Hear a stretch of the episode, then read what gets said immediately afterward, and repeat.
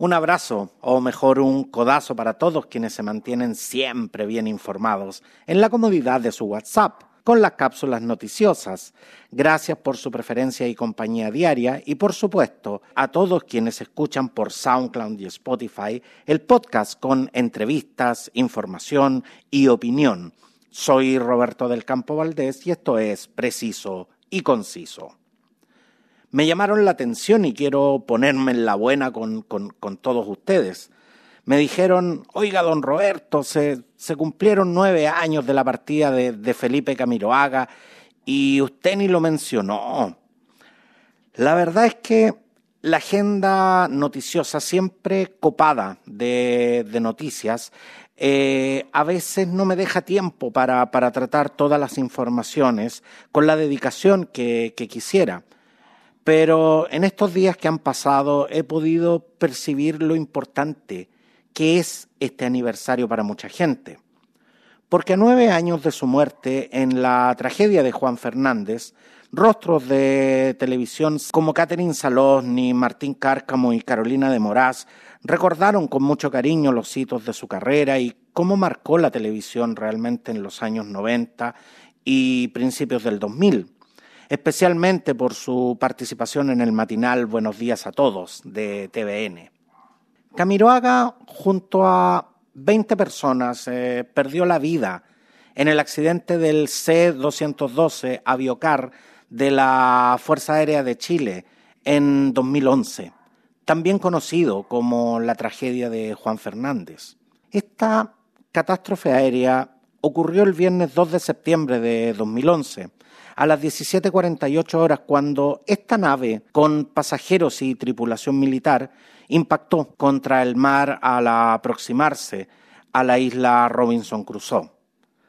A las pocas horas se generó un revuelo mediático y tras un largo fin de semana de, de mucha incertidumbre, la noche del 3 de septiembre de 2011 las autoridades eh, aeronáuticas declararon oficialmente que los 18 pasajeros y tres tripulantes fallecieron producto de la violencia del, impacto. El accidente tuvo una gran connotación a nivel nacional por involucrar a un equipo de Televisión Nacional de Chile, que incluía al popular presentador de, presentador de televisión Felipe Camiroaga y al periodista Roberto Bruce.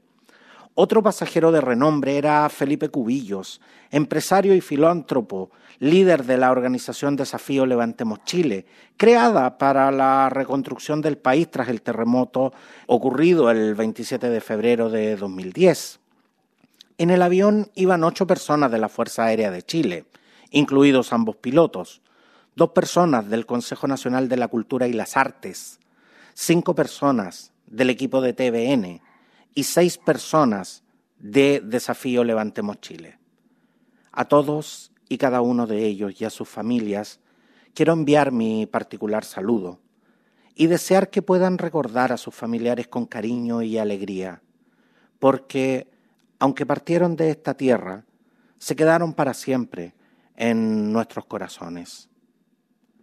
Catherine Salosny, quien fue compañera de labores, recordó a Camiroaga como un tipo con opinión. Yo concuerdo con eso porque recuerdo cuando Camiroaga emplazó al entonces ministro del Interior, Rodrigo Ginspeter, para pedir al gobierno que se opusiera a la construcción de la termoeléctrica Barrancones, cerca de Punta de Choros.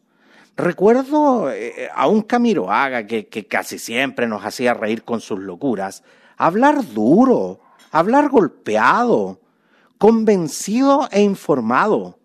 Fue una discusión brava y si lo, y si lo miramos hoy en perspectiva, eh, que nos da el tiempo, Camiroaga tenía razón, porque ese proyecto finalmente se detuvo y nunca más se volvió a hablar de eso. Marcó un precedente, de, de eso no hay duda. Como animador era muy potente. Yo siento que no hay nadie como él. Como dice una vieja publicidad, imitado, pero jamás igualado estaba a otro nivel y con una carrera promisoria por delante que lamentablemente se truncó con, esta tragedia.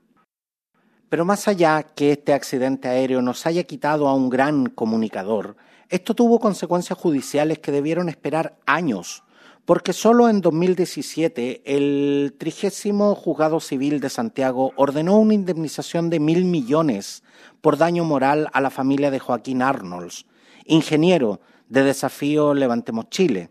Sin embargo, en marzo de 2019 la Corte de Apelaciones determinó que el monto fuera de tan solo 750 millones. Ahora, el Tribunal Supremo falló por un monto superior. Del total de 536 millones 600 mil 160 pesos corresponden a la indemnización por lucro cesante y 150 mil millones por daño moral para la cónyuge y para cada uno de los eh, cuatro hijos de Arnolds. En 2018, el ministro de la Corte de Apelaciones, Hernán Crisosto, cerró la investigación sin procesados, luego de seis años y tres meses de indagatorias. Según la investigación que realizó el primero de los ministros a cargo del caso, Juan Cristóbal Mera, las causas del accidente fueron la baja altura del avión y los vientos cruzados del sector. El magistrado sobreselló la causa en enero de 2013 y en su resolución apuntó a los pilotos como los responsables de que la aeronave volara a baja altura en los segundos previos a la tragedia. La muerte de ambos en el hecho extinguió una eventual imputación. A nueve años de la catástrofe aérea de Juan Fernández, tenemos una investigación que deja más dudas que certezas, que dejó un gran vacío en el alma de muchos televidentes, que privó a 21 familias de tener hoy a su lado a sus seres queridos, pero que al comunicador Felipe Camiroaga lo elevó simplemente a la inmortalidad. Antes de terminar, quiero recordar que la canción Ángel para un final del cubano Silvio Rodríguez se transformó en una especie de himno de esta tragedia.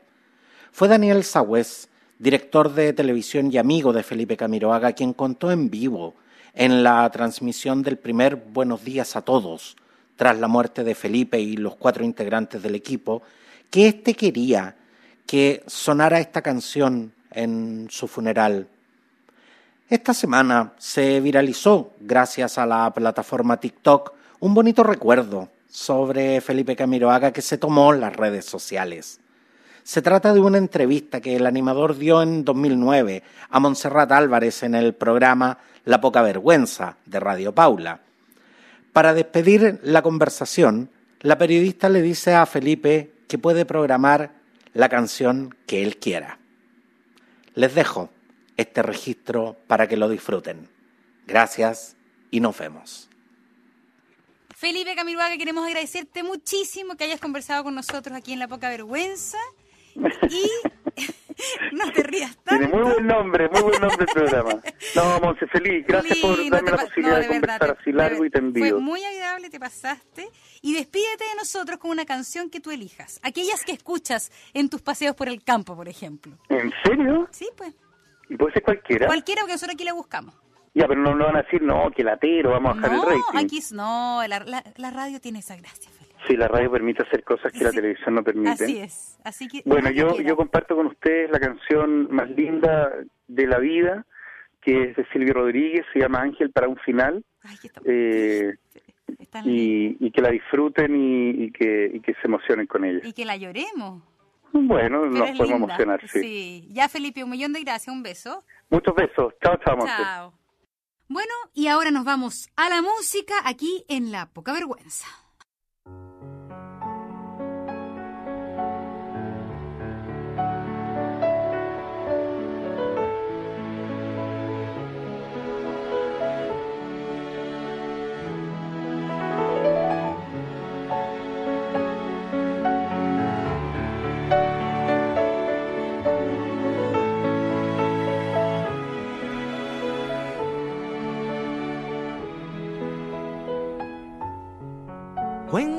Cuando un silencio aparecía entre dos,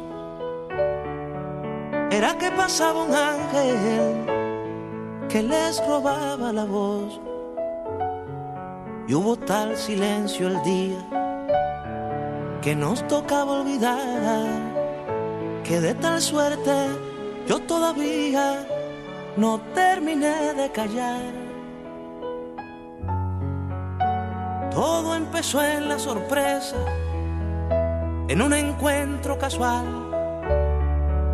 Pero la noche es traviesa cuando se teje el azar. Sin querer se hace una ofrenda que pacta con el dolor. O pasa un ángel, se hace leyenda y se convierte en amor. Cuál era el ángel que entre nosotros pasó. Era el más terrible,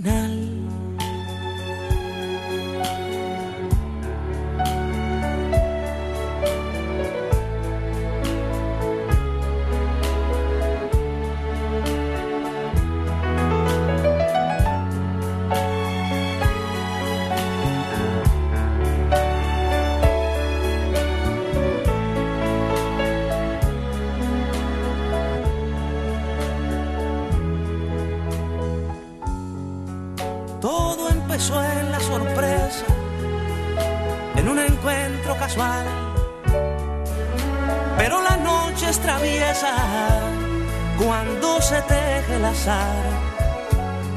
Sin querer se hace una ofrenda que pacta con el dolor.